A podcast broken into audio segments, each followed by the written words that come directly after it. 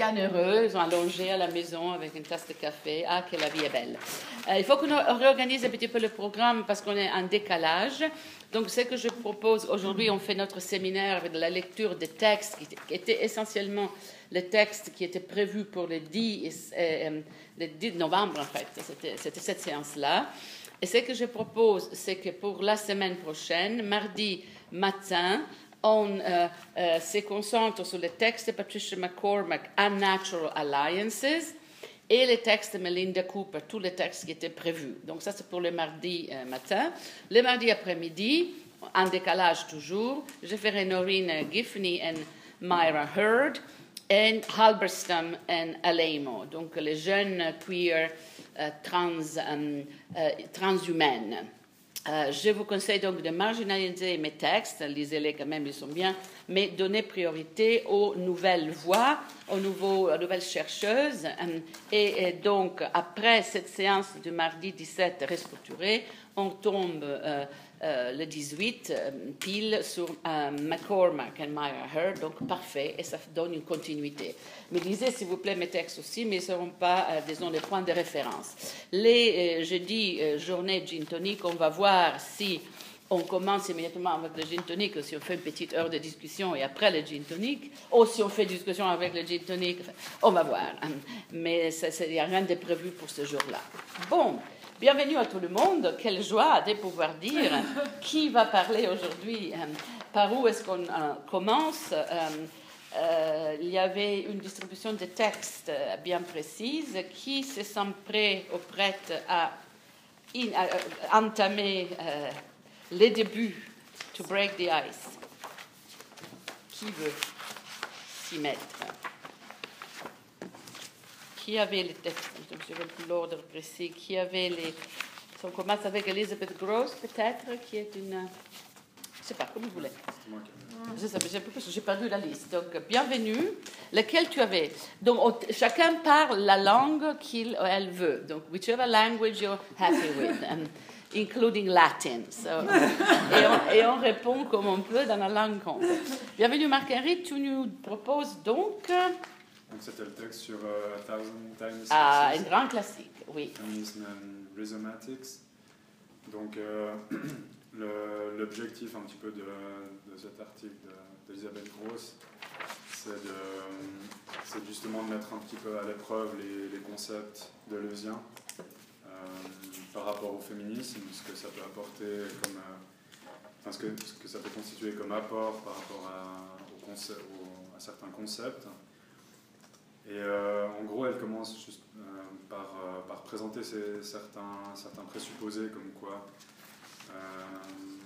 la, la, théorie de, enfin, les théories de, de, de Deleuze et Guattari auraient certains, certains aspects qui seraient, dont on pourrait soupçonner des intérêts masculins.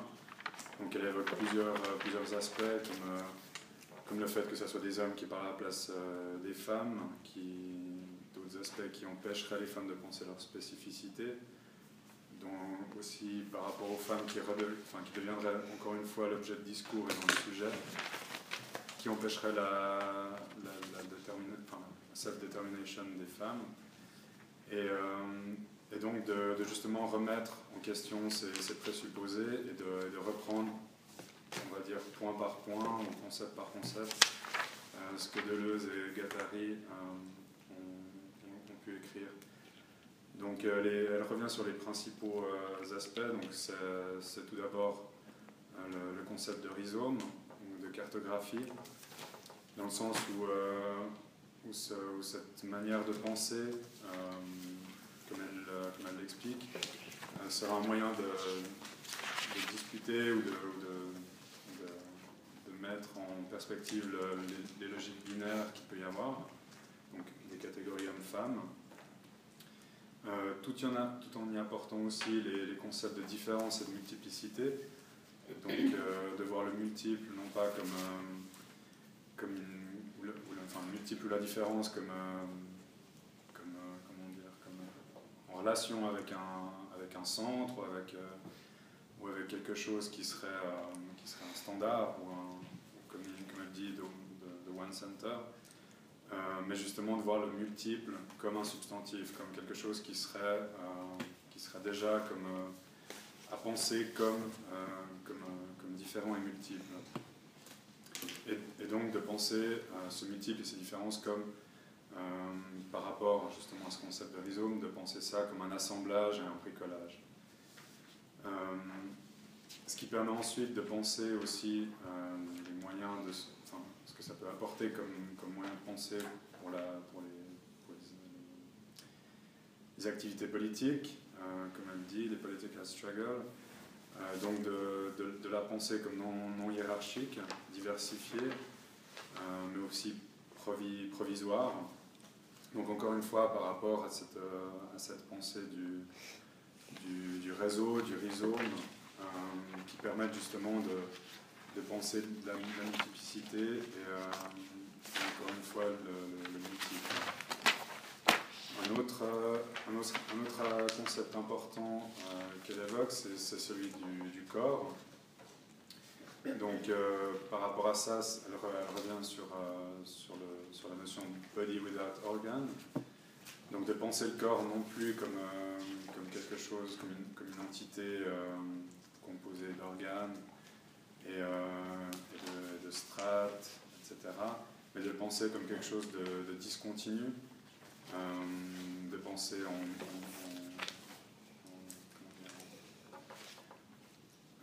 de penser comme, euh, comme, comme, des flux, comme des énergies, et de le penser encore une enfin, par rapport, par rapport à ce que le corps peut faire et non pas ce qu'il est. Et, et, surtout encore par rapport à ça, c'est de, de, se départir de cette idée euh, issue de, la, philosophie platonicienne, la dualité euh, corps-esprit, et de justement la, faire qu'elle devienne. Euh, que, le corps et l'esprit soient pensés comme, une entité à part entière, enfin ensemble en tout cas. Et, par rapport à ça, ça m'a fait penser justement à, par rapport à, la pensée du corps dans ce qu'il peut faire, ça m'a fait penser justement aux notions d'empowerment, euh, qui est justement de pouvoir penser ce que l'individu, par rapport à sa situation, à, sa, comment il se situe, à ce qu'il peut faire et à comment ça, ça peut lui, lui permettre d'avoir une, une, pensée affirmative et, euh, et, active. un autre aspect qu'elle évoque, c'est la notion de désir donc euh, ici compris comme quelque chose de positif et d'affirmatif, qui produit le réel, euh, notamment par expérimentation. Elle, euh, évoque ça en opposition à ce qui pouvait être perçu comme un désir compris par rapport à un manque, donc un manque à combler, qui souvent était perçu comme, comme subordonnant la femme au désir de l'homme. Et enfin, euh, la notion d'éthique, donc non pas comme un, comme un système de, comme un système abstrait de, de règles et d'obligations morales, mais d'une capacité d'action, encore une fois en lien avec tout autre, donc de voir ça plutôt comme, un, comme un système immanent de, de pensée, et, euh, et, notamment pas seulement, euh, pas seulement entre les mais de dépasser euh, cette, euh, cette, catégorie justement dans une perspective euh, post-anthropocentrique, on va dire. Et voilà, c'est un petit peu ce que j'ai appris. Magnifique. Il y avait un deuxième texte de Gross, il avait quelqu'un d'autre qui faisait l'autre d'Elisabeth Gross. Tu veux enchaîner ou tu veux, parce que ce sont des textes légèrement différents. On commence avec celui-là, on fait une petite tournée et puis on vient au tien, ou est-ce que tu veux t'enchaîner? C'est égal, parce que moi c'est sur la différence, donc ça, ça se rejoint aussi. Oui, vas-y, alors on fait les deux ensemble et puis on, on intervient, dans n'importe quelle langue, y compris les grecs. Euh, donc là, moi, c'est surtout sur, en termes de dépasser euh, ce problème d'identité et de diversité qui, au lieu de, servir en fait les groupes, euh, les minorités opprimées ou les, euh, comme en termes de classe, de, genre, de sexe, propose de penser justement la différence comme une comme point commun, comme une espèce de, enfin comme un devenir et comme une dispersion par opposition à l'identité qui neutralise justement cette, cette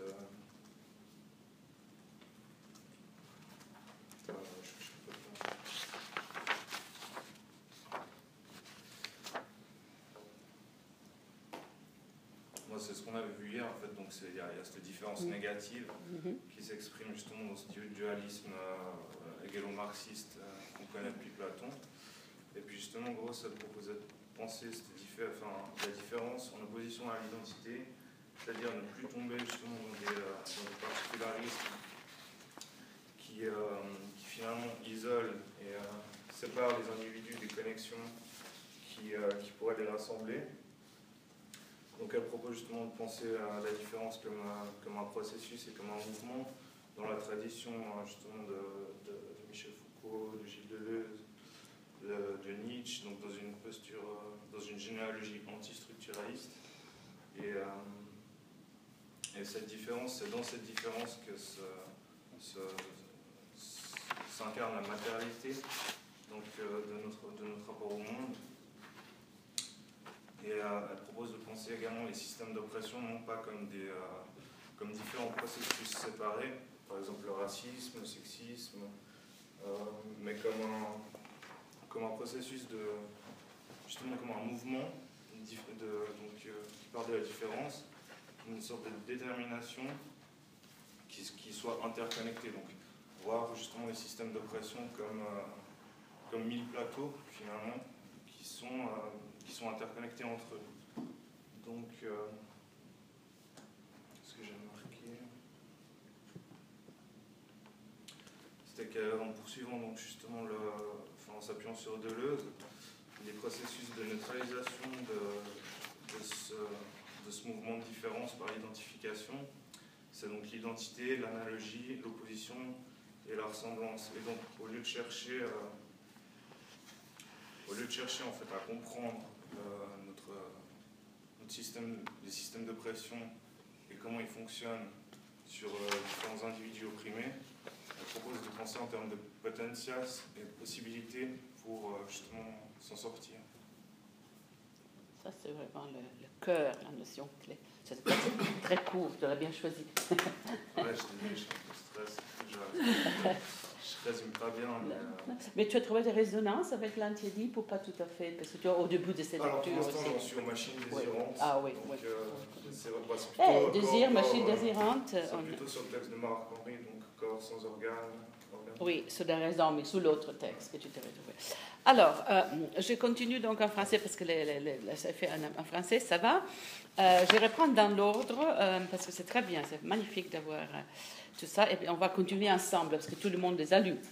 Je voudrais commencer par la page 169 du premier texte d'Elizabeth Gross, que je vous signale enseigne à Duke, hein, où enseigne à ce moment la plupart des gens intéressants, uh, from uh, Catherine Hales to uh, Achille Membe, to, c'est magnifique.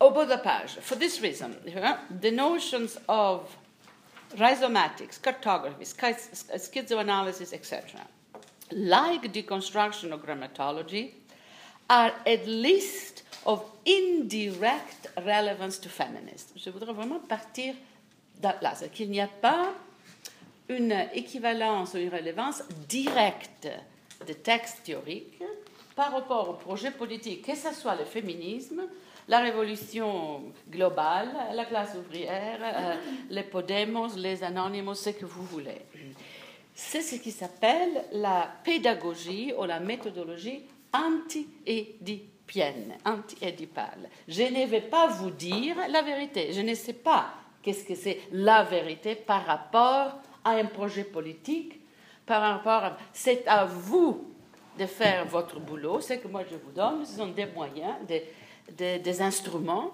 des concepts, des, des méthodes. Je vous donne mon expérience, je vous donne les réponses que moi j'ai portées à ma question, mais la question de Deleuze est la question de comment extraire la différence de la cage du négatif de la dialectique. Donc, comment penser la politique sans égaler Marx C'est ça son problème. Et il fait un travail admirable là-dessus et il donne ses réponses. Ce n'est pas un penseur féministe. Il ne pense même pas les médias. Donc c'est à nous de faire ce boulot-là et ça devrait vous libérer euh, énormément euh, euh, parce que c'est un maître penseur qui ne veut pas de disciples. Vous pouvez lire beaucoup de textes de Deleuze où il dit Moi, je déteste les gens qui copient et qui répètent. je, déteste les répétiteurs. Donc, trahissez-moi, mais trahir est la meilleure façon de faire, rendre honneur à ma pensée. C'est très important que cela veut dire que chaque variation du féminisme deleuzien est un acte de création. Pour chaque variation critique, euh, chaque projet éthique, politique, c'est un geste de création. C'est à vous de le faire. Donc, ça, implique une connaissance des concepts, bien sûr, il euh, faut lire, mais aussi une grande liberté d'action par rapport à ces analyses, à ces théories. Et les meilleurs travaux Deleuzien sont appliqués. Quand je vais, organiser cette PowerPoint d'hier, de, vous envoyer les références, vous verrez, Protevi, euh, Patton, oui, ils font une lecture, résument les concepts deleuziens, et puis ils courent avec, ils les prennent comme euh, instrument de navigation, et mes sujets nomades sont deleuziennes à l'inspiration, mais absolument rien à Le féminisme n'est pas son problème. Il n'a pas le problème du corps féminin, du corps féminin. C'est mon problème, ça, c'est ma problématique. Et donc, moi, j'ai toujours dit, je ne suis pas une fille fidèle. Je ne veux pas être une fille fidèle. Et là, Elisabeth Gross vous dit la même chose. Soyez infidèle, chose qui est très difficile dans le monde académique. Ça, vous le savez très très bien, parce qu'on on donne des, points, en fait, on, we reward, on récompense les répétiteurs et non pas euh, les esprits originaux. Donc faites ça avec un, petit peu de prudence par rapport à votre carrière, mais au niveau de vos itinéraires des pensées, liberté. Donc euh, on part d'un certain point et ensuite on développe son propre euh, projet. Donc dans un certain sens, il s'agit de théories métaméthodologiques. Elles vous disent comment faire avec les assemblages, avec le désir compositivité, avec le monisme, avec l'idée des résistances internes à un système qui surcode ou, récode euh, les axiomes du capitalisme. Tout ça, ce sont des instruments mais les projets, la projectualité est à vous. C'est très important parce que ça a été un nœud d'une discussion très féroce. Ah, Deleuze n'a pas de politique, les Deleuziens n'ont rien à dire, ils sont dans les flous, euh, ils sont des anarchistes. Et donc il faut comprendre l'opération ici, du même sens que, en fait, quelle est la politique de Spinoza? Oui, la démocratie radicale, oui, d'accord, mais. Euh, et c'est-à-dire que ce n'est pas des maîtres qui vous donnent la vérité déjà emballée, euh, prête à servir. Ça, c'était la, la, première chose, donc. Et pour le reste, en fait, je je n'ai pas beaucoup de choses à ajouter à vos résumés qui sont euh, très bien. Le texte est en soi aussi très clair. Je pense qu'il faudrait réfléchir ensemble, parler, un peu appliquer cette histoire de qu'est-ce que ça veut dire de sortir de binaire, parce que on va sortir de système binaire, oui, d'accord, on continue à utiliser deux toilettes, euh, on, euh, on, continue quand même à, on y reste dans le système binaire. Je voudrais vous entendre sur la question du désir comme négatif, négativité, parce que ça, euh, fait partie aussi de ce que je vous ai raconté hier, si vous vous souvenez, la temporalité perverse de la, de la commodity, de l'objet de consommation qui ne vous satisfait jamais, keeps you coming back for more, la frustration inhérente à la commodity fetishism. Donc, on, évoque le désir, mais c'est aussi pour le frustrer. Vous vous souvenez de ce passage d'hier? Je vais vous envoyer à nouveau la PowerPoint. Donc, c'est ce désir-là qui est le problème pour euh, les féministes délésiennes, pour Deleuze et, et, ceux qui le lisent, de comment extraire le désir de cette machine infernale et en faire une machine désirante, c'est-à-dire quelque chose de positif. Mais ce n'est pas très simple, ça, j'aimerais beaucoup vous entendre là-dessus, et après, il faut qu'on parle quand même de corps et corporalité. Mais est-ce que je peux vous entendre sur, in euh, any language, on um, le binaire, how to get out of the binaries, et la question du désir comme négatif et positif. Desire is lack.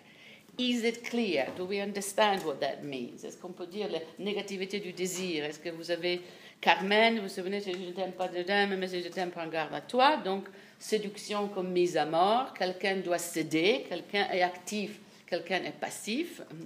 euh, traditionnellement homme-femme, et tout cela évidemment bouscule maintenant, un niveau, donc un niveau, disons, intime, privé, affectif, un niveau plus macro-social, la frustration permanente d'un système de consommation qui veut toujours euh, désirer la prochaine, le prochain après.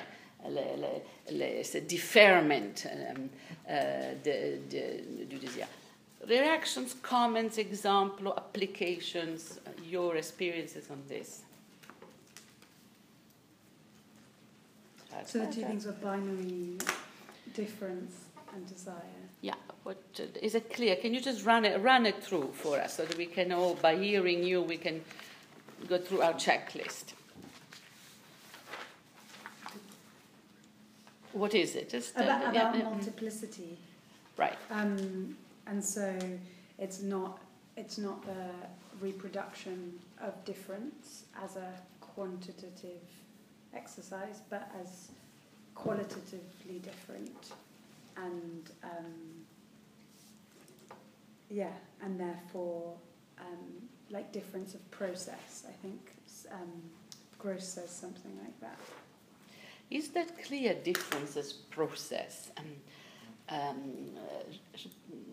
process of differentiation. Right. So yeah, give me. Can you think of other example or counter examples? Can can how does it differ from what we know? Uh, different is differentiation, donc différenciation. Oui, vas-y parce que tu avais dit des choses là-dessus. Euh, ouais, ouais, vraiment la différence, c'est ce qui permet en fait de, se réaliser. C'est vraiment ça, quoi. ça. Tandis que les identités, ça nous dans un système binaire, justement, parce que que ce soit les gays, les, les blacks, toute minorité opprimée va, va avoir en face de normes. Blanc, hétérosexuel, euh, mâle, enfin. Et, et, ça, en fait, c'est toujours un train de retard.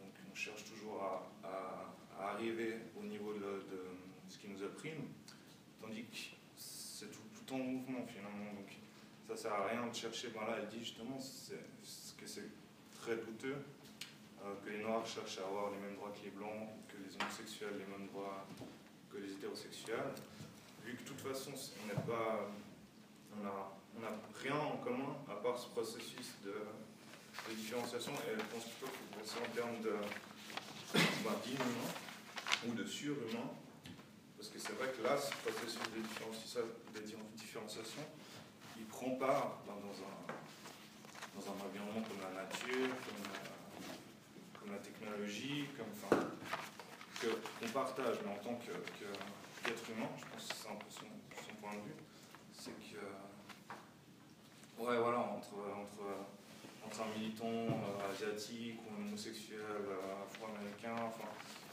on, partage, on, est chacun dans une place différente, donc vraiment à, à la place de, de chercher justement à, analyser et combattre, euh, ou euh, rattraper euh, les différents systèmes de pression qui sont eux-mêmes interconnectés, on ferait mieux de, de, de saisir les, le, notre potentiel, notre opportunité.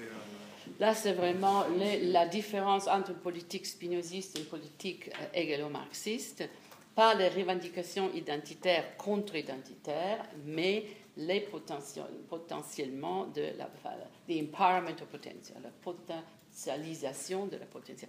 Il y a toute une nouvelle génération de, philosophes français qui sont en train de sortir, je me souviens de leur nom, qui ont pratiquement éliminé Deleuze, mais ont repris Spinoza, relu par Deleuze, sans citer Deleuze. Et, ont aussi repris Negri, parce que c'est aussi la philosophie de Tony Negri, et là-dessus, c'est tout à fait ça, sans les citer, et parle, j'ai lu là, ce week-end, je parlé, parle de mm, le, capitalisme nous a privé de notre potentiel, il faut se reprendre la potentiel. C'est fantastique. Donc c'est devenu presque une banalité maintenant, mais euh, très intéressant, avec toujours ce côté, là c'est très édipien, sans reconnaître. Hein, c'est une banalisation de la pensée de, de et de Negri. On la prend, on la repackaging, un petit peu de marketing, nouvelle philosophie politique. C'est tout à fait essentiel pour venir vers toi, page 96 du texte. Euh, Um, uh, the concept of difference entails that there cannot be a unified subject position, no matter how specified and hyphenated it may be. That is, there can be no speaking as a Latina or Asian lesbian, as if this label or position itself isn't an abstraction of the differences within this constituency. Difference means it cannot ever be one aim, goal, or ideal for all sexes, races, classes, or constituencies. No common goal, interest, or any negotiations. Only liberalism gives you the pretense of unity. Alors là, immédiatement, allez voir, je l'ai cherché désespérément, les lectures du 6 octobre, Luce Irigaray, Equal to Whom L'égalité, c'est vraiment, là c'est un texte des, années 80, mais c'est évident que Deleuze fait partie de cette, de cette génération qui a la différence, la dégageant, la détachant de cette, de cette, norme unitaire qui est le sujet dominant. Il ne faut pas aspirer à ça, car ça nous donnera au mieux gender mainstreaming sur le modèle de l'Union européenne, qui est très bien, mais franchement, euh, ce n'est pas la révolution. C'est le même problème que la discrimination positive ou genre politique. Il faut faire très attention. euh, je sais plus qui c'est qui disait ça, mais ça me faisait penser à, à c'est pas parce qu'on est pauvre qu'on est opprimé, c'est parce qu'on est opprimé qu'on est pauvre. Il Ouais. faut, Absolument. faut changer le, le paradigme. Il y a toute une discussion maintenant sur ce qui constitue le capital au troisième millénaire. Et c'est évident que le capital n'est pas l'argent. Qu'il y a énormément d'argent qui circule dans le monde, argent sale. Euh, les, gens qui font le, tra- le trafic des des réfugiés, des immigrés, ou les gens qui font le trafic des drogues, ont dans leur poche beaucoup plus d'argent qu'un professeur universitaire ne gagne dans une année. Euh, mais ça, pourtant, ça ne constitue pas le capital. C'est un petit peu après Bourdieu comme discussion, mais il est bien évident que ce qui émerge comme le capital, c'est la puissance cognitive, c'est-à-dire culture, connaissance, euh, euh, formation. Et là, les inégalités par rapport aux, puissances cognitives sont énormes. Il y a toujours un tiers de femmes, qui, des petites filles qui ne sont pas scolarisées. Donc si on commence par accès à la culture et à l'éducation, là, les, différences deviennent gigantesques. Donc c'est très intéressant le débat sur qu'est-ce qui, constitue la pauvreté euh, aujourd'hui. On peut être dans, vous avez vu sûrement The Wire, être des, des- des marchands de drogue dans des ghettos noirs, avoir énormément d'argent et ne valoir rien. Hum, Donc qu'est-ce que c'est que la valeur, plus valeur capitale aujourd'hui Euh, Maya, Muriel. Muriel. Okay. Which, which one is Maya? It's you. you. You told me? I got you two of you mixed up. Okay. Muriel, Maya, Marguerite, Dagna. Sandy. Est-ce que tu es là? Tu, as- tu as signé? Oui, je suis la deuxième Fernanda Sandy, tu l'as mis à l'autre. Ok, got you. Ok. Bienvenue. Muriel. Um, just to clarify, it's a difference, like processes of differentialization. The way I thought about it, the example that I came to mind was um, cells. Cells. Cell, Good cell one. differentiation. Yeah. Uh, cells are start as undifferentiated cells, and then they specify into different. And so that being the process, not that like one person's a woman, one person's a man, and that's the difference, but that the difference is this Absolutely. process itself of differentiation of Crucial. Two crucial ideas Yes, You must turn difference into a verb, differing. It's as simple as that. But that already changes, it's differing.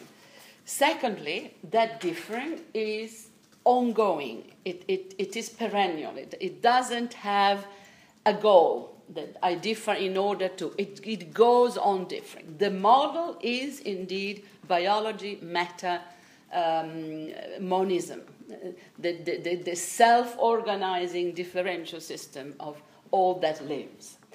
That's the first move. The second move is what I um, indicated yesterday processes of sexualization, uh, gender, uh, natu- uh, racialization, and naturalization are disconnected from their empirical reference. Um, sexualization today doesn't necessarily mean the production of one dominant model of anything, even one dominant model of gayhood or lesbianhood. There are 37 possible variations. That's the point of Liz Grosz against identity politics. You cannot take those classical sociological categories women, indigenous, others, and class, race, and sex they are early 20th century categories. They do not describe the complexities of the kind of subject that we have become. Whether it is right wing blacks and right wing gays, which is my favorite target because there are so many, or very, very upper class and uh, snotty lesbians, whether it is kind of uh, LBGT uh, in the church, all crossover variables. So I think that the, the idea of differing within the categories. The historical precedent for this is postmodernism. Go and reread Sandra Harding. You have the material. Postmodernism already said you cannot trust a category. Okay? But postmodernism did the deconstruction. There was a full time job. Baudrillard, Derrida, deconstruct the categories, and that was all that they managed to do. What is happening with Deleuze, and this is why Deleuze never was a postmodernist, is that he reconstructs. And he reconstructs by saying, we start from differing. Positivity of difference, la différence comme processus de différenciation, infini and ongoing. And within those, assemblages. They are like coagulations, they are like clustering that compose entities. And the clustering is affective in the mode of affectus in Spinoza. We gravitate around, entities gravitate around whatever sustains their potentials, from rocks and stones and plants and bacteria to higher evolved individual. We gravitate around, and we are attracted to whatever sustains our potential. This is a remember the optimistic, positive vision of life. Um, we are desiring machine, conatus driven, and what we are attracted to is whatever allows us to go on being. Even if it is a sadomasochistic relationship, it allows us to go on being. Deleuze's famous text on sadomasochism is the poor sadist that exhausts himself satisfying the masochist, is, is returning, sort of uh, turning over the dialectic and sadomasochistic. It's a fantastic text. So within that, there are assemblages that, that uh, bring about metastability, so that we, have, we, have, we can kind of carry on for a while. Um, our lovers, the people that we desire in the flesh, are the biggest kind of signals of what we are um, gravitating around. There's a peculiar kind of a sequence um, of repetition in the kind of people, our favorite mistakes, the people that we fall for. They say something terribly important about ourselves, and they are our favorite symptoms, as Freud said. But this affective gravitational pull is this is where the affective turn is a complicated thing. We have to come back to this. This affective thing organizes the, the life in an ethology of forces, l'ethologie, which is a gradation of forces. Um, and the forces here are degrees of intensities. This is why, and then I shut up, in, the, in A Thousand Plateaus, um, il dit Deleuze que la, il says that the, the ox, donc uh, c'est le bœuf, est plus proche du cheval de travail que du cheval racé. The ox is closer to the work horse than the work horse is to the race horse. Can you see the thing? So it, it cuts across the categories.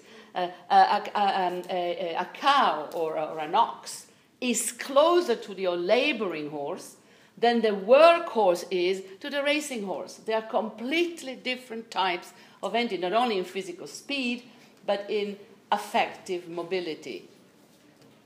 Euh, bonjour, c'est la théorie féministe ici. Oui, oui, c'est juste. Ah oui, bonjour, vous êtes bienvenue. Ça, on ne sait jamais. Um, so, that, so that the old categories, for instance, species, you know, cows and horses, and uh, men and women, those categories are today completely inadequate to describe the type of assemblages that we have become. And remember that Deleuze and Guattari haven't even put in technology. So if you put in there mediation, oh boy, and that, then the multiplying effect goes better. You've been very patient. Go. Because there are still three things I think, or actually many more things that I don't understand with this. Good.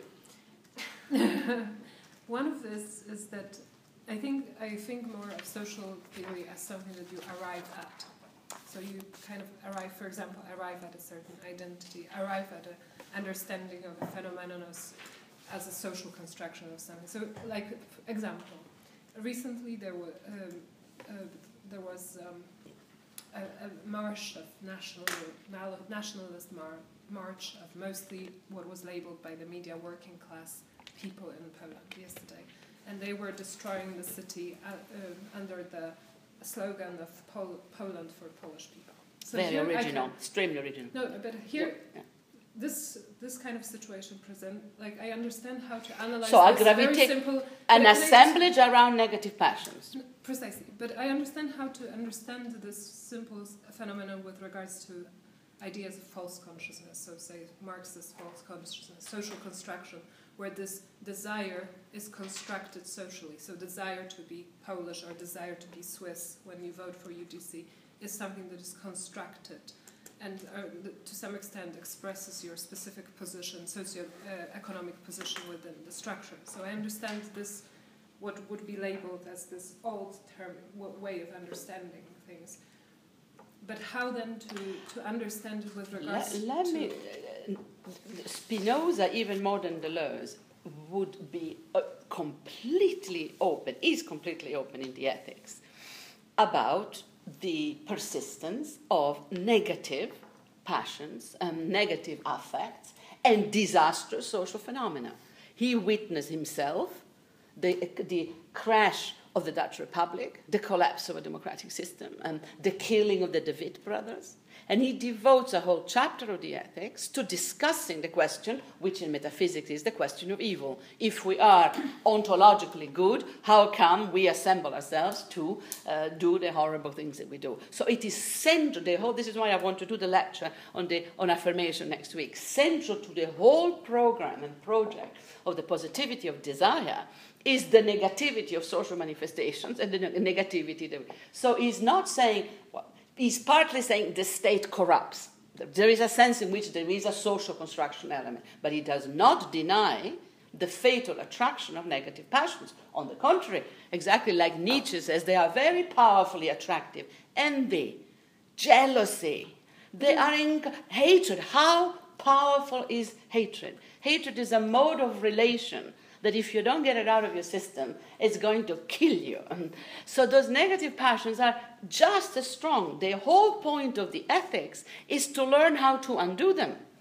This is why the ethics is a political praxis for Spinoza. It's detoxing, as I said yesterday. Now, put in the fact that he lived in the early days of the market economy. Put in Deleuze and Guattari's analysis of the negativity that advanced capitalism produces for us the frustrating political economy of the commodity, calling out for you, here, take me, love me, want me, you get it, never enough, you need the next shot. Addictive, intrinsically frustrating, keeping you coming back for more, the frustration of that. Let's put in careers, let's put in celebrity recognition and all the identity index passion, being recognized, being loved, which is in academia a full time job. Academia is a gigantic paranoia and narcissism machinery. So think very carefully if you're going to stay in academia. It's narcissism galore. Um, it's really difficult to sustain at the level of ethical sanity. So there is a, pro- a it's a process, it's a project to undo this. Um, uh, and this is why the ethics is a thick book on how to get out of this. The fact that we are ontologically positive doesn't mean that we're goody goody, we are catastrophic.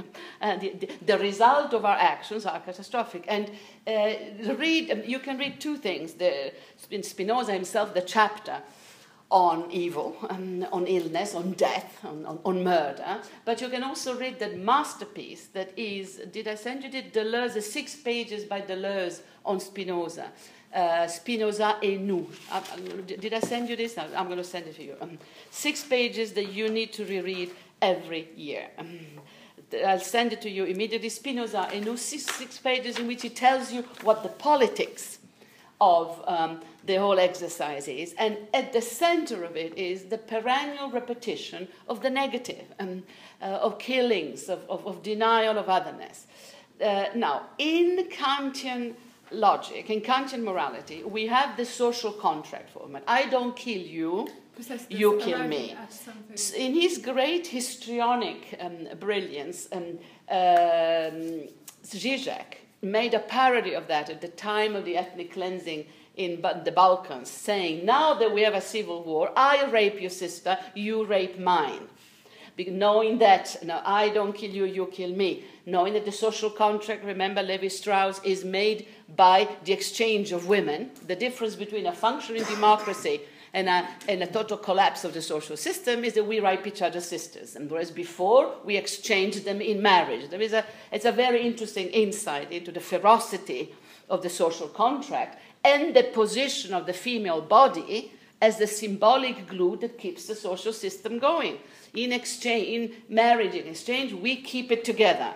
When it goes wrong, it's ethnic cleansing. From the War of Troy and, and, the, and the Greek classics to what's happening in the Congo and in Syria right now. So, so the rape here has a really structural, symbolic um, uh, so function. Think of the Greek statues on rapes as well. So, so that, that is the social contract part. In, in the Spinozist system, that does not work because the good is on the part of the, of the subject and not on the part of the state. So, why we should not rape and murder in a ethics is because by doing that, we diminish our own potentia as well as destroying the other.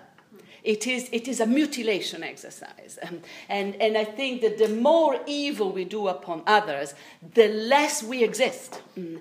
And you know who does this from a different tradition? A brilliant Jewish philosopher, Zygmunt Bauman when he says this, the 20th century has accustomed us to horrors. We have had every single variation of horrors. Um, the, the, whole thing of colonialism and the experiments on indigenous people. Then the industrial killing of the Shoah. And then the scientific technological killing of Hiroshima and Nagasaki, about which we never talk. Um, we have become morally indifferent, um, says Bauman. Callousness. And there's been a couple of films made, one of them in India, about a couple of teenager kids who are out for the night, and just for the hell of it, they just killed to kick to death a clochard, a homeless who is sleeping on the street. Just let's go out and kill somebody. And bling bling bang. If you've seen the bling bling uh, gang of uh, Sofia Coppola, bunch of kids in Hollywood, well, let's go and steal somebody. Just what the hell?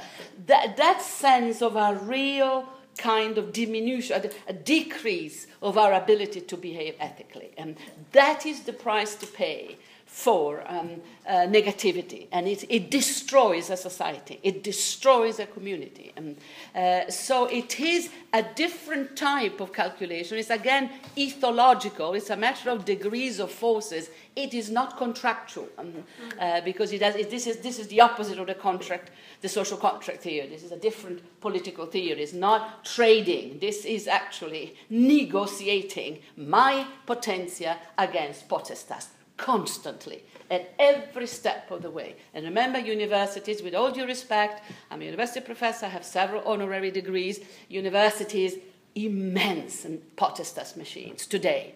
Absolute potestas. Um, and fabricating, making sure you get a job, formatting you for survival in a very ferocious system. And pre- predicating innovation while giving you space for none. And uh, so here, the battle for potentia, you have it right now. So this is the ethics, and, pe- and Hegel got totally upset about this, saying, "This is nonsense. Why would people do this?" And Hegel wants clarity, you know, thesis, uh, antithesis, synthesis, and an ethics that is absolutely spelled out. This is much more a, a your responsibility, so to speak, but it can only be collectively enhanced. Um, uh, we can only collectively kind of hold together a barrier against um, negativity in all its formats. And I added in for you also uh, boredom.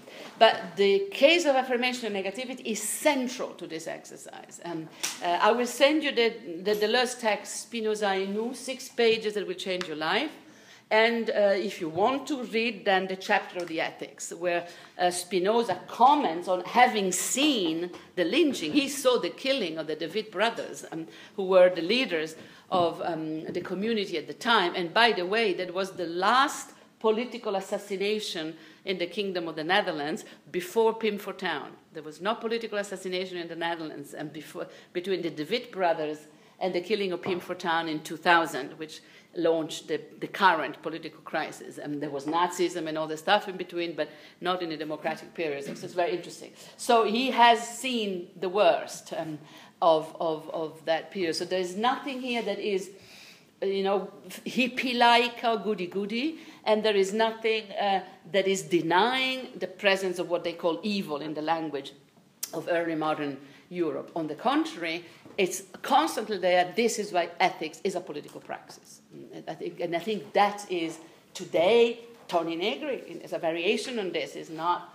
Uh, he, he, believes in uh, the multitudes, whereas Deleuze believes in complex multiplicities, assemblages, uh, quantum, it's quantum physics. We go with Karen Barad on this. Quantum, it's small assemblages and really making a difference. Negri is still I think, is a Hegel or Spinoza. He wants the multitudes to raise on the horizon and with big alliances, uh, you know, LBGT, indigenous people, disabled, and uh, extraterrestrials, and together we make the next revolution. So that's the multitudes. It's cute, but I don't believe in it. Uh, I, I, do see, because it's unpractical. It's, I, don't, I know enough about the first nation peoples that this is nonsense. Um, uh, we need assemblies at the level of affective stability. You need to gravitate around a project. Why on earth are you in gender? What keeps you here? Now, start from there. Probably a multiplicity of totally diverse questions, including indifference, confusion, hazard. And all of that is fine. Um, but it's a common denominator. Now, around that, we can construct something a seminar, a discussion. Metastable for a certain amount of time, enough to stabilize your relationship to your potential, which is all that matters here, particularly at this stage in your life. Forbid, forbid me, but I am the old lady here.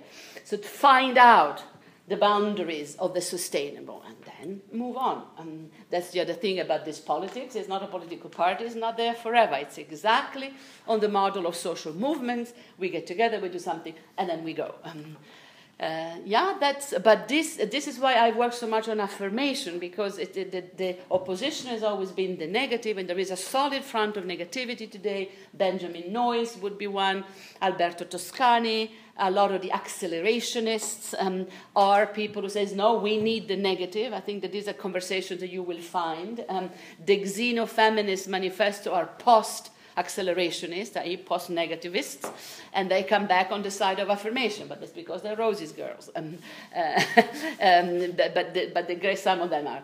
Uh, the, big, the big thing today is we need the negative, we need Hegel, we need because things are tough and days are tough. And, and while we're doing that, we are not creating the assemblages within that could actually make all the difference. Yeah? Okay. Muriel, welcome back. Are you? Well, who are you? Thank you. Say, uh, do you prefer French? Vous préférez... No, no, English is fine. Good. Um, no, but Lyotard would say that the negative is enjoyable. Yeah. And capitalism becomes libidinal. Absolutely. It works on that, you know, level of design, Absolutely. humanity. Exactly the thing that we said yesterday about the commodity. Absolutely. It, it provides that type of um, a, a kind of spurious satisfaction, but it keeps coming back. Uh, Rolling Stones, I Can't Get No Satisfaction is absolutely the hymn of desire as lack. I mean, it should be your soundtrack, uh, hip, hip, hip, hippified a bit. Did you want to speak, my dear? Yes. Oh, yeah. Um, I want to go back again. Yes, uh, very good. Uh, process of differentiation. Because then I also have Barad in mind, and then I have a slightly different image in that sense that the universe differentiates itself from itself to make itself knowable to its Quantum physics variation, yeah. Okay. Quantum physics. I think I wanted this little seminar because it's important that you see the variation. It's, we have a common project. It's, an assemblage, and then people kind of unfold in different directions. And uh, people like Massumi or Patricia Clough take the affective and they run with it. They go in some strange direction, but it's their project. And they run back to the individual, as far as I'm concerned, particularly the American reception of affective theory. So they, they go back to the self, which is not the idea. But fine, it, it fulfills a purpose for them. I am not a purist here. But the idea of the affective is it's this gravitational pull. It's, it's, it's like it's, it's, it's what keeps us, what makes us go to the same concert. okay, and then from there, you build. Um, you construct, you discuss, you negotiate, and uh, you, you, you create projects for a certain amount of time. So, in the case of Barad, yes, she has her uh, Niels Bohr stuff, she has her Derrida, she has a. Uh, if you take uh, Vicky Kirby in quantum anthropology, we're coming to her next week. Again, she comes from Derrida, complete uh, ethnographic research, and she unfolds it in a different direction. Um, so it's those unfolding that is the, this, the, creative moment. It would be dramatic if you encounter these theories and then you just sat there, and then Deleuze, we have those, huh? we call them the parrots. And then Deleuze says, I don't care, I actually don't care what Deleuze says, okay? I read this in the text, and from there we go off. We have a lot of those, the, the guardians of the purity. They're a pain in the neck, really, with all due respect. I shall not name them. But you will, if you go to conferences, you'll see, well, you know, fine, and we have to be scholars and recognize, but minimally. We don't have to actually, you know, reconstruct the entire philological tradition of the sources that Deleuze uses to make his statements. The point of being a Deleuze is you take the thing and you run with it, and, and you make something happen in the world of thought, in the world to court, in your own tired out old soul. Uh, you inject doses of creative affirmation into the project. That's, that's the punchline. Welcome, did, did I get you right? Maya, got you? Yeah, I'm getting there. It took me six months, but welcome. Um, can, could you speak a bit more about also becoming? Because this running with it, we read a little bit of Deleuze about becoming and we, we can in fact quote from we can quote from it um, about the bit about becoming wolf and things like that. And, okay. Speeding um, vaginas. Speeding vaginas. Um, what did you say? What did you say? Speaking vaginas. Speeding. Speeding. Speed. Is this in, in Liz's text? In a thousand, in a thousand plateaus. Ah, she would have picked up the one in Thousand Plateaus.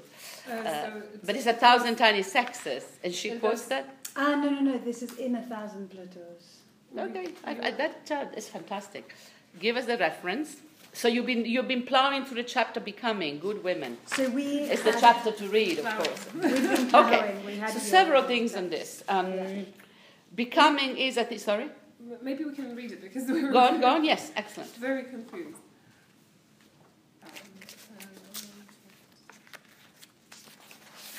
or just then how yeah.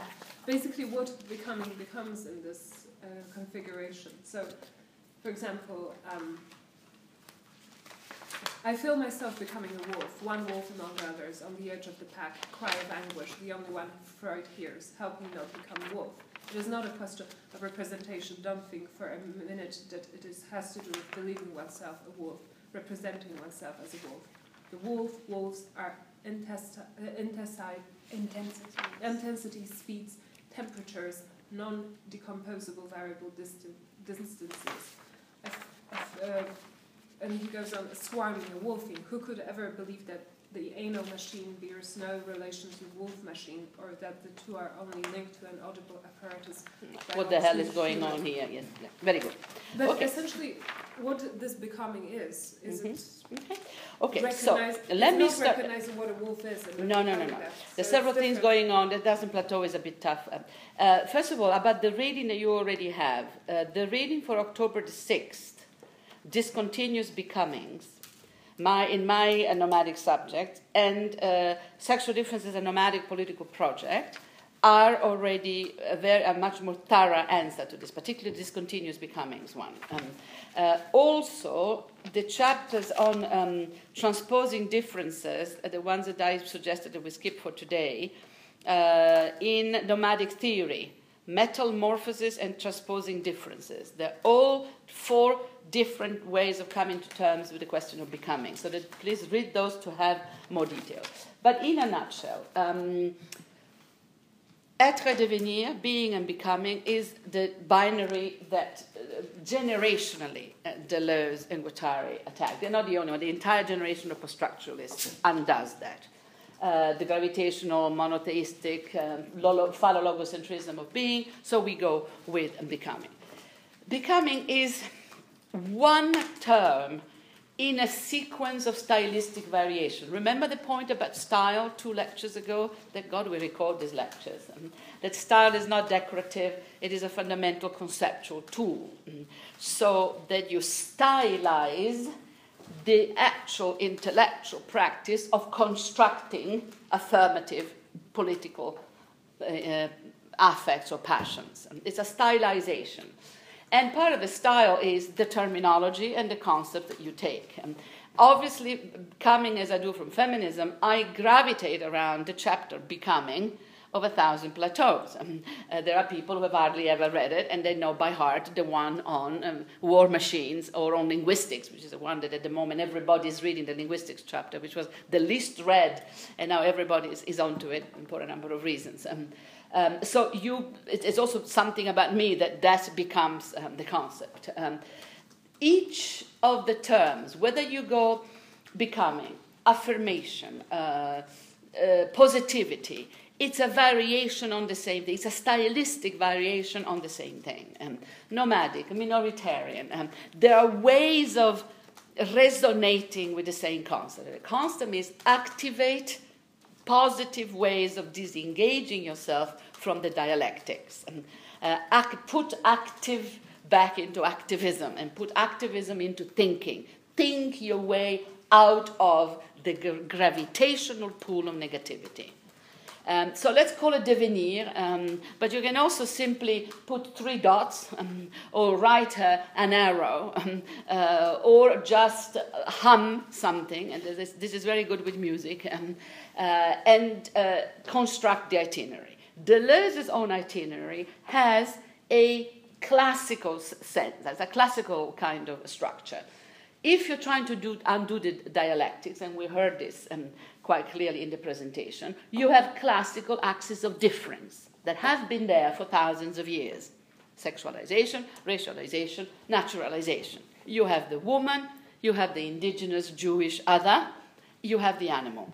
They are the classical figures of difference. So for Deleuze, the processes of devenir are, are sort of postulated across the classical axis of difference.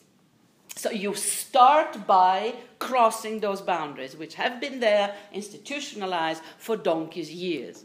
And this is why becoming woman, the axis of sexualization, is compulsory.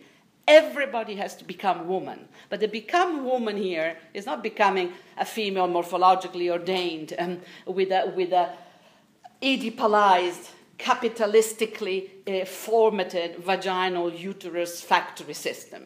It's not that model of womanhood, which, by the way, feminists have fought against read again Shulamith Firestone in this very course. So it's not becoming the Oedipalized manager of patriarchy, the mother, um, the woman. Um, it's not that. And it's, it's, it's, it's cut across the axis of sexualization and get out at the other end. This is why a thousand tiny sexes and very transversal. Um, uh, I call it polymorphous uh, sexuality, but let's call it Deleuzean queer theory if, if you are so attached to queer. Uh, it's, I mean, you know, when queer came up, we were saying, what the hell? You know, a thousand, tiny, a thousand sexualities, it's all there. It's a 6072, it was already there. Of course, you cut across a multiplicities of possibilities. Yeah, easier said than done. We'll come back to a moment to what that means concretely. But conceptually, then there are axes that you go across. So everybody, especially women today, I would say, especially women, have to become women, traverse that axis, the axis of negative difference, and pop out of the other side only to confront um, the becoming non European. And we have all the uh, stuff on Robinson Crusoe, um, references to the non Jew. Not enough, they should have done more, but there are, and a lot of stuff on Jewishness, Kafka, uh, in there, confronting us. And then the animal is waiting. And then after the animal, the earth. And after the earth, the becoming imperceptible, which means melting, dying, and disappearing into the cosmos, a materialistic, sort of secular reading of death. You can read chapter 5 of Transpositions for, for my uh, nomadic take on death and dying. So there is a structure that you can say, and, and the becomings are structure, but they're not linear. It doesn't mean that you have to hop from one to the other, ticking a box. Um, we all have different entry points, um, and we all have different itineraries. The crucial thing about the devenir is that you keep on moving. Um, you basically undo the modes of belonging to the identity formations that have held you in place. Um, and I think, again, easier said than done, but it's very Spinozist. Do not fall in love with your own power. Remember the last, do, do not be enamored of potestas. And, and the system will do everything to do exactly that. And uh, I have people with half of my qualifications who lecture me on, the import, on how important they are. And I look at them, and at the same time, I envy them. I think, God, I, at the same time, I just think, I, I pity them that you should be so full of your own achievements and So that you kind of. So that's the potestas in you. What is concretely then? So, so, so the, the itinerary is open. The crucial thing is devenir, and it, it talks about devenir nomade, devenir minoritaire. The real becoming is becoming minoritarian. in That is exiting the sense. Concretely, you could say in the old language, this is consciousness raising. Level one is the reread my sexual differences and nomadic political projects because I have the different levels of becoming there. Level one, becoming aware, consciousness raising. Oh my God, as a woman, I actually am quite a boss, aren't I? I'm marginal, but man, I can kick some ass. Oh, and I'm also white. Oops. Oh, and I'm also highly educated. Majoritarian. Hmm. Majoritarian. Legal, resident of Fortress Europe. Boo. So become aware of the power that you have, not for guilt tripping, because that's utterly negative and useless, but for clarity. For, because that's your starting point. Okay, right? But then level number, this is the first level. So we are at the level of the big dialectics. Second level of, of difference. And multiplicities within, yes, but I'm working class. Yes, but my parents are poor migrants in Australia. Yes, but I'm an out lesbian. Boy, that cost me. Yes, but I'm a married out lesbian, even worse. And Catholic Church got pissed off there. Um, and this and that. So you can start doing the multiple differences within. Still, uh, very much inhabiting majoritarian formation. I think for all of us here, clearly, almost whiteness. That is a power formation, if ever there was one. If you don't believe me, believe uh, Tony Soprano in the television series The Sopranos when he talks to his totally useless son. As a son, I haven't done much for you, but I've given you something very important. You're white, son. You're white. So one of those moments where the Sopranos they employ people like you to write the, the script. Extraordinary. So major location. And what have we done to deserve or to inherit whiteness? Nothing. It's a contingency. It's a fact. This is why we, this guilt tripping business doesn't, doesn't help. But you have to factor it in, and from there, then patterns of becoming, become minoritarian, which means develop in the old language the consciousness of. Um, uh, make how many friends of colors do we have? How many Jewish friends do we have? How many Muslim friends do we have? 0.3. Okay. So acquire the sensibilities and the sort of break out of the mold one way or the other, readjust. Da, da, da. So it's a process of transformation, um, which is never done in a solitary manner. It is always, always relational. So yes, of course we have friends, but you, you have nothing but friends Well, of I was colors. just joking like, I went to school in New York, so half the kids in my school were Jewish, so I couldn't not be friends with the Jewish kids. But I tried to be friends with a Jew in um, uh, in in, uh, in Turkey, in Greece, in the south so south I was of actually Italy. friends with a Jewish kid from Turkey, which was very interesting. But um, but in New York, a lot of them are totally majoritarian. But let's put. like, I am, uh, you know, a, a fanatic pro-Islam, but I'm also pro-Palestine, so I'm, I'm all over the place. But I have great difficulties on the Jewish issue in my dialogues with my Muslim friends. Um, uh, Muslim my Muslim dentist. Uh, if, I, if, he makes another anti-Semitic joke, I'm leaving. Uh, but it's there, you know, play in my face. And so what? So it's it's the complication of the things that you may be as a liberal white, and then you get into this enmeshment of negativities, and you try to keep the. So the construction of affirmation is really hard work if you start unfolding the complexities of this. So it is about acquiring different sensibilities different modes of perception, different forms of knowledge. It's epistemically driven. Reread Sandra Harding on Is um, Science Racist? Um, is Science White? One of those texts. Um, uh, can we think in a less Eurocentric manner when we are thinking high theory? Why do my Chinese friends tell me when I do maths I think European? Is the language of reason the language of Europe? Ooh, we are back to 101 here. Um, um, and, and is the language, given that Spinoza is a mathematical thinker, extremely logical, uh, is whiteness an issue? That he was a Jew. He was a, was a, a heretical, marginal uh, kind of uh, absolutely um, uh, devalorized, disqualified Jewish figure. But so this is a part of that. The other level of this is that the processes of becoming expose you to things that you have no idea of. And this is particularly true for the becoming animal, so we finally, finally come to that. Uh, we are assuming that the critique of humanism, this is why in my work on the posthuman, I always keep posthumanism distinct from post anthropocentrism.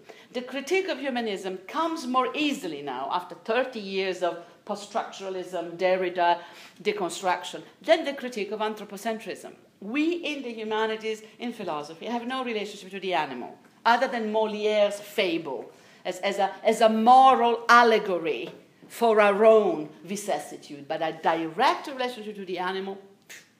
We use them in our scientific laboratory for scientific experiments.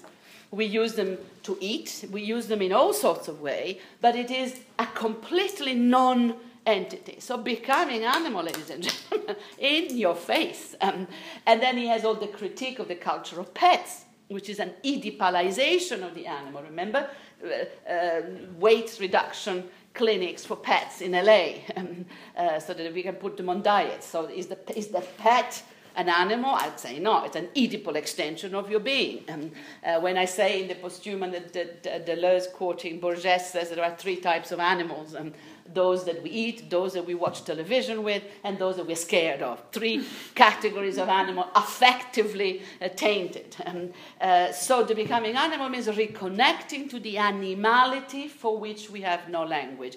Derrida's, in my opinion, insufficient, inadequate essay on the animal that therefore I am not doesn't do it here. What it really means is reconnecting to the um, materialism of our bodies, to the capacities of bodies um, that we are not trained to think. Here we have to bring in the radicals. Donna Haraway, who teaches us that over 90% of our genes are shared with the upper primates. Franz de Waal, also a primatologist, who shows us the extent to which empathy, compassion, and care are present in the societies of the upper primates. And he suggests, dodgy, but he suggests that they are genetically trans- transmitted that, that, that, we are born with inherent compassion. So, a real anti Kantian Spinozist working with animals. Um, uh, so, you can take several roads into the animality. And of course, I've always made my case for libertine literature, high erotic literature, whether you do Sade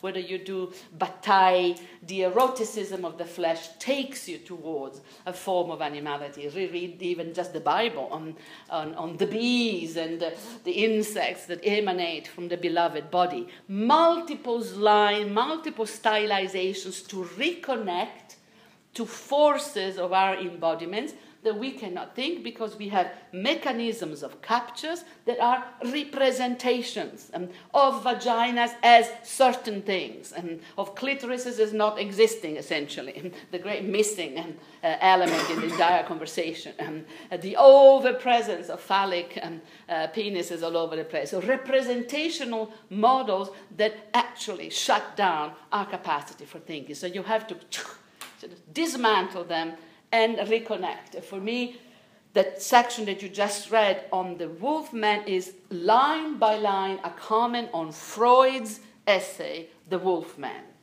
I told you at the start that you need to read the four case histories of Freud. You can't get away with it. And the four case history are the Wolfman, Little Hans, Dora, and Anna O.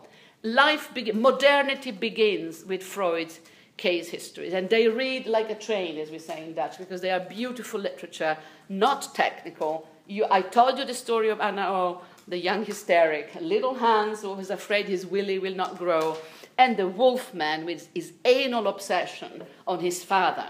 So you need to have the Freud's text there, and you see his intervention. I bet you this Guattari wrote that paragraph. That is not Deleuze. Deleuze can't write that. He doesn't know. That's Guattari. Doesn't matter. We, we, we remember the, the, problem, the Deleuzians, Guattarians, because um, Deleuze reads Spinoza, he reads Freud, but not, not to that level of, of, of hatred. I mean, this is, this is the clarity of hatred, that you just go to the right point and you just dismantle it. Uh, so I think that that's what's happening here. Very interesting intertextual exercise and schizoanalysis against psychoanalysis. Um, but the point about uh, where Freud is wrong in the Wolfman for um, Deleuze and Guattari is that he just focuses on the Wolfman's relationship to his father. And he simply obliterates the fact that the Wolfman is part of a pack of wolves. It's part of an assemblage. Um, uh, so from there, they just go to town. Um, and it, they focus on the one when the whole point is the group. And, uh, and from the assemblage, they go for the. So I think that that's, that's the operation. So you could read that as a stylization of their own becoming animal. That's le devenir animal for Deleuze and Guattari. I mean, my devenir animal would be. Um, I think I have a, a, an answer to this. In, is, is, it in even in the, in the posthumous when I say I want to run with the she wolves um, uh, and, and howl in the middle of the night? I have my own answer to this using uh, the she wolves, which is a fe- feminist topos. Um, so I run with the she wolves, with the bad girls, and I run with the bees. These are my selected. But you know, pick your own. But these are modes of they're not they're not sentimentalized relation. They're forms of perception of ap- apprehension uh, in the in the Whitehead mode of carnalities, corporalities that we are not trained to have a relationship to and that process will take me forever. I'm not, I'm not going to be done with the devenir animal, uh, with the running, or devenir, devenir terre, devenir imperceptible, which is the, the, the process of relinquishing really attachment to the self. You can see how Taoism would jump into this, how Eastern philosophy would jump into this and just take them. And the, the, the Korean and the early Chinese readings of this stuff are fascinating. I repeat, it's really good stuff. I'm dying to go to Colebrook. Can we move on, or are we so with Grosz, we are in the great classics. This is the first generation. She's my age. Um, phd on lacan and irigaray big deleuzian phase. Now with duke working on art and animals. Read her stuff in me.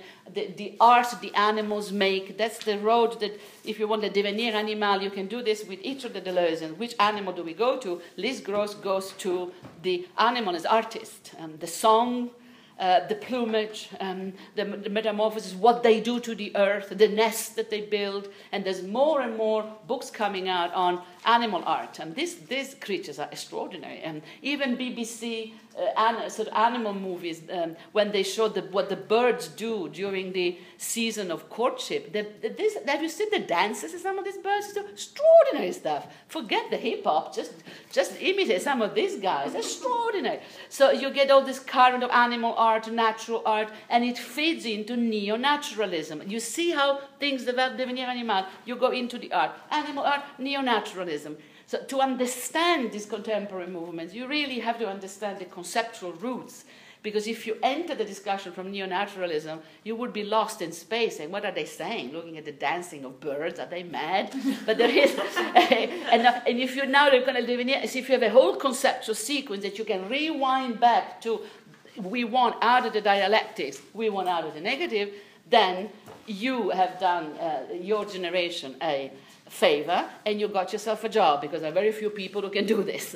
and I think if you want to make yourself employable, do, sort of use these massive philosophies to make sense of the side effects, which are the effective term, the neo um, um, naturalism, also known as hermeneutic naturalism, neorealism. Those are side effects of a much bigger conceptual explosion that is happening at the heart of this discussion. So here is an opportunity because this is a growth area um, in academia. I also sent you through Marc Henry just to depress you, the paper on security studies that was published by the European Science Foundation. It's in the Moodle.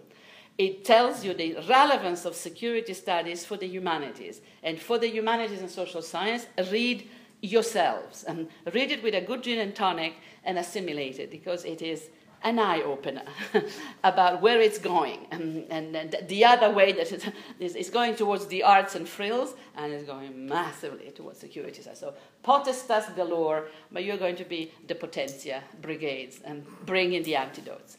Shall we do a little bit of Colebrook? Okay. Is it you, Muriel? I see you jumping Yeah. up. And who else? And uh, I did both. and you. You did both. Well, Uh, We did I did great your doctor. text. Ah, you did it by daughter, so we're probably going to run out. We'll see. Uh, Let's see if we can manage to do both. If not, we, I promise we start um, on Tuesday. Shoot. Okay. Colebrook, younger generation, you know that, huh? She's a kid. Yeah.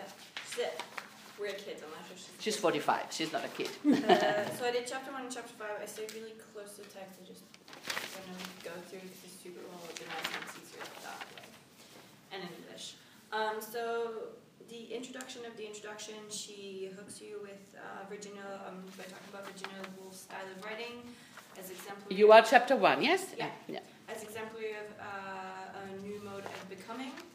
And so, um, and then, so that's one of the figures, figurations, I guess, that Deleuze and Guattari use. And another one that she hooks onto is, is the girl, um, the figuration of the girl. Uh, because the girl must become woman, she's invoked as bec- the becoming of becoming. Uh, what makes this becoming girl-like? It's, it is its radical relation to man, not as his other opposite, which would be woman, but as the very becoming of man's other, since girl becomes woman. Um, so these are two things that she takes to then kind of do a, I guess it's reductive to say a for and against, for or Mhm. against of Deleuze and Guattari for feminism. And so she says kind of on the one hand, um, I'm, I'm on page two, but um, on the one hand, we might regard Deleuze and Guattari's elevation of becoming woman, both the girl and um, Woolf's writing, uh, as a final recognition of the function of feminism. Uh, feminism, not just to redress, uh, as something not just to redress wrongs within thoughts, but to think differently. So kind of a It's clear, isn't it? it it's a, because she's been trained by Liz, she's a student of Liz Grosz's. right? It's a lot clearer. so clear. Uh, and then on the other hand, uh, their invocation of Woolf and of the girl figure can also be read as a domestication and subordination. Uh, is it really faithful to Woolf or the women's movement to be defined as moments uh, within the field of becoming, which could almost be considered a reduction? Um, just what are Deleuze and Guattari doing when they take Woolf and the women's movement away from the concepts of identity, recognition, emancipation, and the subjects towards new planes of becoming? She then spends the rest of the introduction answering these questions, if indirectly. If you could speak a little bit more slowly, you're really rushing. Okay. So, um, so then she talks about the politics of reading of uh, Deleuze and Guattari, uh, interpretation, I would say verses, not rather, and inhabitation. Uh, and so this strategy of enlisting authors and styles of thought for specific purposes, and usually against the grain of conventional interpretation, is typical of Deleuze and Guattari's work. Um, because a Deleuzean reading looks at what philosophical texts create. They're not trying to understand, they're not trying to interpret, rather, they're inhabiting a text. They set up shop, they follow its movement, trace its steps, and discover it as a field of singularities. So they're interested in the effects of the text, what the text can do, and not what does it mean. Um, uh, Crystal clear, but she was trained, I repeat, by Liz Grosz. So you have the second generation where things crystallize. Very nice.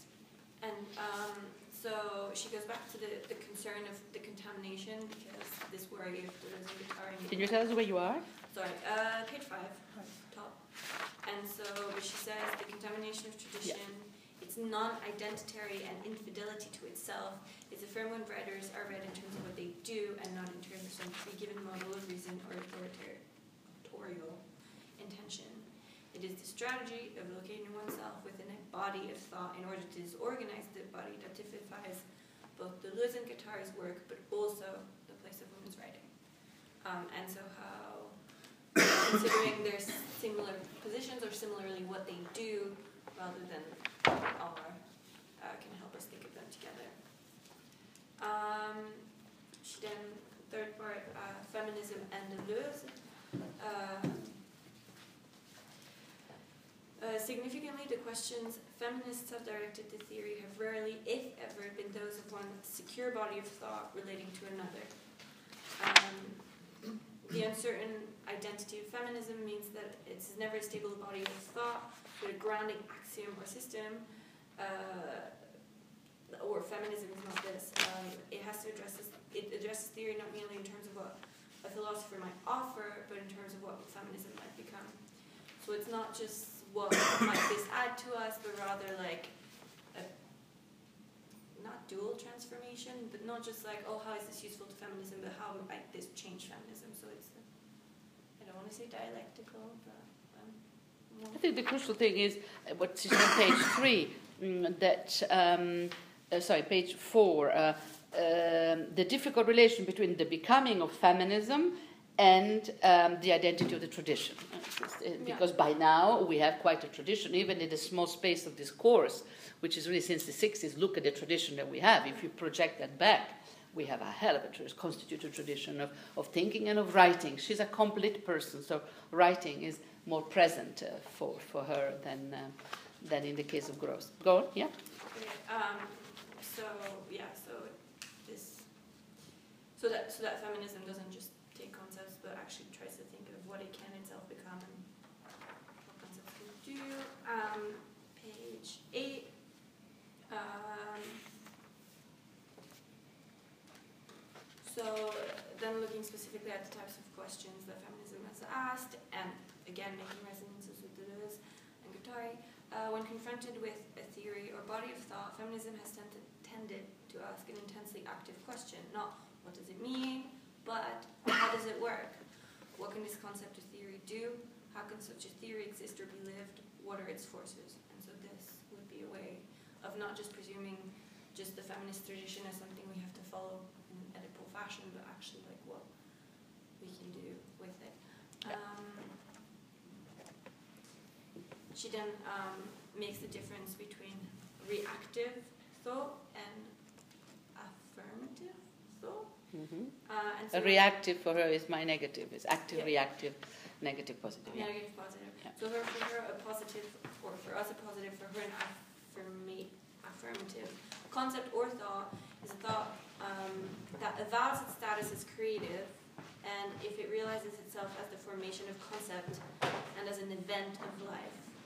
Uh, it asserts itself as force, as what is capable of doing and willing. Um, and is affirmative of defense it affects. Uh, on the contrary, a reactive or negative theory is one that pretends to be mere adherence, representation, represent, uh, replication, or faithful copy of some prior truth, and it subordinates itself to some unquestioned good image of thought, and mistakes therefore cause and effect relations. And so, after making this distinction, uh, she seems to say that, uh, well, first of all, obviously Deleuze and Guattari's thought is affirmative, not negative.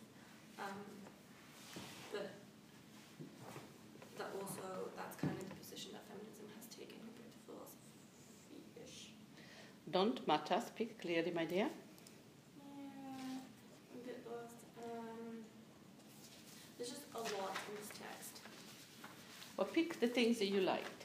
I like. well, uh, is a major um, interpreter. She's a, she's a, a major translator of the so, um, and also second generation. So um, both very clear, but already making quite a selection. When you read Grosz, you get the project. Here, you're already in a specific tradition of discussion, namely the discussion about the becoming woman and feminist Deleuze. So it is both more crystal clear, but also more limited in what it, it, it assumes a lot of knowledge of, of um, Deleuze. So you should first read Grosz, get used to that. Do up the, do the Deleuze that you can, and then plunge into this. Um, uh, did the others also? Do you want to go on? Yeah, sure. It's huge. It's a it's a Yeah, long text. So, So, she talks about affirmative, um, what affirmative thought is, because she basically then basically argues that feminist philosophy, in a way, has always been affirmative um, thinking on page nine, um, in terms of the effects that they create and the forces that they enable, uh, provides a new way of understanding what feminist philosophy has been doing all along. So that part, part three is in some way saying, well, this is Deleuze and Guattari's understanding of affirmative thought, and actually feminism has been doing affirmative thought all along. So we can be friends. um, feminism and becoming Deleuzian. Um, so feminism, so there we go back to the theoretical heritage, where questions have always been voiced in terms of what thought might become, rather than the correctness of this model, this or that model. Um, if you use Deleuze and Guattari's terminology, we might supplant the notion of genealogy with geology, the creation of new terrains, different lines of thought, and extraneous wanderings that are not at home in the philosophical terrain. So again, this idea of not trying to follow and correct thought, but like what you could do with thought and or what Yeah. certain thoughts can help you do. Um, uh, and so therefore the question when feminists look at uh, and Deleuze whether a philosophy of becoming or becoming woman can be made to work. Uh, if thought is not directed towards an image of good thinking but sets itself the task of thinking otherwise, then feminism might less be a task of emancipation and more the challenge of differentiation. This might provide the way of thinking new modes of becoming, not as the becoming of some subject, but a becoming towards others, a becoming towards difference, a becoming through new question. Um, which is intriguing because it's obviously a very different way of thinking feminism, but a way of thinking fem- like what feminism is um, in this uh, affirmative concept and affirmative theory of Mhm. philosophy. Then she goes on to, I think, just give um, short, what should I call it, uh, resumes of all the different yeah, because it is the introduction to a special issue. So, so I'm not going to talk about Good. those. Um, and then she resumes her own article uh, quite conveniently uh, by um, basically uh, her, her question. It might seem that feminists would have to decide how to think sexual difference, whether they use Irigaray, Derrida, Deleuze. Um, and it's her question is to divert the question instead. And it's not a question of finding the truth of difference, uh, so much as asking how the concept of sexual difference has allowed thought to move, to create, to, to, to become. And so in her article, I don't know if we want to go through her whole chapter five, but Um, Not really. Why don't you pick up some things that struck you, or it, or or not? It's in the I guess I could just go to the very end of the article where she basically kind of gives a few summaries. So, because she does a lot of linking of the philosophy of Derrida, Eric Deleuze, and how this links up to um, sexual difference. And so, on page 124, five. Um, if philosophy is the question of the question, which is the case of Derrida, the ethics of sexual difference would take the form of an inquiry into the condition of difference, difference in general. So, différence, difference. Mm -hmm. If philosophy has been a form of auto representation, as for Derrida, then philosophy's transformation will take the form of the recognition of an other, which would be autonomous sexual difference. Um, so, Irigaray, not the recognition of the same, but the awareness of difference being the important part. And if philosophies and ethics of amour fati and the creation of new concept and sexual difference will be the task of thinking differently. Um, and then she basically says that yes, it can be Yeah. used to think differently. So I think that, that thank you for this. It's, it, they are both very clear and complex texts. What I would like, how I would like to frame all the opus of Colebrook that has gone on to write much more stuff. Are you also going to do the other one? No. Um, is that we are, it's a generational thing. We have a, a younger generation growing up with constituted classes on Deleuze. It's extraordinary if you think about it. And moreover, notice that the teaching of Deleuze is conveyed through feminism. That no, nobody else was actually teaching um, uh, gender people. Uh, the marginals taught this stuff throughout the 80s and 90s before it became so fashionable. Now everybody and their dog talk about the becoming animal is onto it. Um, so you have a number. Uh, talk about the stylization of the of the intellectual tradition. There's there's something going on here. That this is one of the major vectors of Deleuzean philosophy. Um, and for instance, the LBGT one that was started by Geek um, one of the great gay thinkers who died uh, of AIDS almost immediately, that tradition is kind of dwindled. It's been picked up a little bit now by some of the new trans queers, uh, but it's, it's, much smaller in reaction to the enormous, I think, uh, resonance that it had in my generation. So I think you have then the oldies, uh, Braidotti, Grosz. Um, don't worry, I'm used to talk about myself as if it was somebody else. It's fine. I do it all the time. Um, and uh, uh, the 60 year old, let's say, that are struggling with the question that everybody beginning Deleuze would. What is difference? How does, it, how does becoming work? Why becoming woman? And, and, and so it's very interesting to see how fast the creation of a tradition goes. And because all of this is taken for granted by Colebrook because she, she is part of that, then she can go on to a second set of questions, um, uh, elaborating some repetitions and some of her own uh, work. When I sort of, if I were to locate her, she unfolds the questions of feminist Deleuze in a certain way back to philosophy. She, she brings it back to what can do for philosophy. And her heart is not so much in the feminist project. And uh, it's like, what can you do for critical theory? Which is fine. This is, this is a, pure, a completely neutral statement. And uh, she goes in the direction, how can it change the business of thinking? And how can it actually, how can sexual difference become the question of differing? And how can it make us think of thinking bodily what we do not know what a body can do? So in the potentia praxis, I think Colebrook takes the feminist Deleuze and unfolded upon the job of redefining critical theory. And, and she will go on doing that in a series of, uh, she, first of all, she writes four or five introductions to Deleuze. And her little Routledge Deleuze is a jam. So if you want introductions to Deleuze, Claire is the person to read. But I would advise you to first develop your relationship to the texts and then go and read either Massumi for a thousand plateaus or any Colebrook introduction. They're all excellent, but you need to have your impact first, because otherwise you'll never find a modal relation to these complicated philosophies. And in your case, you read Protevi and Patton as secondary literature, or, or, or, or Cooper, um, a better introduction, because any introduction is already part of an unfolding. It's a ramification, it's a rhizomic location. It, it, it will never give you the full picture because the full picture is in the, in the text. So any introduction has its limits. It, it reflects, it's like Leibniz uh, monads. It, it's a window that reflects the project of the person who wrote it.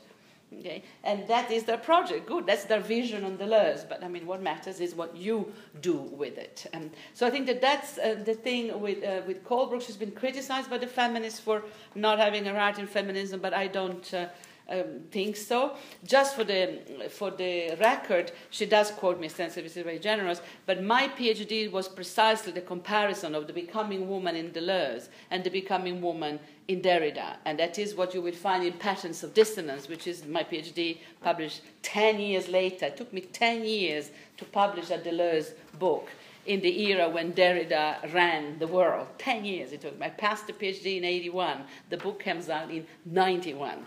Couldn't get it through. Um, uh, but anyway, uh, so if you want a more detailed uh, reading, uh, it's also my first book, so it's my PhD, so it's very clear. It doesn't play with language. The style is academic, and there are long chapters on Irigaray, her becoming woman, the Deleuzean becoming woman, the Derridian becoming woman. And, and this um, resonance between Irigaray and Deleuze is evident. They're both bodily materialists. They are really trying to think the limits of what bodies can do. People have described, Rick Dolphijn in the book on neo-materialism describes my take on the becoming woman as taking female morphologies and topologies and just shooting them up to see what they can become. And it's absolutely very, very insightful, I think, um, uh, reading. So, femaleness, not femininity. And then, if you should potentia through it, what can those bodies do? So the she-wolves um, syndrome. Um, so that would be my bodies. It's clearly for Colebrook the anorexic. It's, it's the example. So you can also track which bodies people end up. Um, and now a new generation will come in. The trans fits in beautifully. I mean, you can, you can run with that. It's perfect. Um, and so on and so forth. So, so you, reading the commentators, you should continue reading them in a sense with Deleuzean eyes, saying, what is their project? What, what, what are they trying to become? Who are they you know, running towards? What are they running from? uh, who are their allies? Who is the pack? Which is sometimes, sometimes they're alone. Beware of the Deleuzians who run alone. They're dangerous people. They have to run in packs because this is Nietzschean thought. If you run alone, it goes weird. It goes despotic. I am in charge of my potential. No, thank you. Been there, done that. packs, collectivities, communities, and metastabilities, negotiations, and uh, sort of mutual checks and controls. Okay, well, time is really um, practically up. I propose that we continue like this. Don't you think this is a good way to do it? That we start with the affirmation so that you get your chance. I need volunteers, but you can also tell me on the day to do uh, some MacCormack and some Cooper. Um, uh, sorry, there's so few of us. It's always the same people working, but you would have read them anyway. Um, uh, so, who wants to do more unnatural alliances? Uh, Patricia is really queer sexuality animals, um, and Cooper is uh, globalization, capitalism, biosciences. So I'll take one of them. But you're already doing affirmation, though. Okay, but you fantastic. Well, I'm very happy. So- anyway. Okay, so you take uh, which one? Whichever. Anybody, any other volunteers? You're sick and tired. You've done enough. What would you like? Qu'est-ce que tu penses? Tu penses tu, tu... Moi, ça, euh, euh, Cormac, c'est intéressant. Il est pris. Hein. Euh, non, non, parce qu'il n'y a rien de pris. Euh, alors, lequel Parce qu'il y en a deux. Il y a Unnatural Alliances et il y a. euh, what's the other? MacCormack. Moi, le, le, la- Les Animal la- Catalysts. la- Bon, alors MacCormack, Animal. Si je Uh, dois. Gerard, and then Digna, you want to do the other one? Yes. Coincidentally, Unnatural. Digna, okay. Who wants to do some Cooper? Actually, can I do some of course? Because that's Okay, Cooper, yes, it is. Okay, then you do that. Tu veux l'autre MacCormack ou tu veux faire. euh, Non? L'autre mettre quand même Uh, uh, so unnatural alliances. And you know, I think somebody should also look at the, on the very possibility of queer theory of uh, also of Colebrook, just for future reference. And we didn't get to it, but um, so I have uh, unnatural alliances, Marc-Henri, animal stuff, Gerard. I have Cooper. Uh, Digna and I have Maya on affirmation and I have you on nothing Muriel is that possible And her on nothing. do you want to take Hird or do you want to take uh, the fabulous Jack Judith Halberstam? Do I want to take In the 400 pages? Uh, No, we're skipping the, the queering. know, The queer and the non-human. It was just for future reference. But um, no, Stacy Alaimo. Do you want to take people who are? uh, anyone. take Stacy Alaimo because I want you to focus on her because she is wonderful. Um, uh, and she's also a fantastic teacher. She does things for students, which is um, uh, these So days, rare. um, which is so rare. Where does she teach? She teaches at Arizona State. Yes, I know, but okay, nobody's perfect. Great. So we continue like this because then you can drive the question. I do have a long uh, uh, paper on uh, affirmation, but maybe we don't need.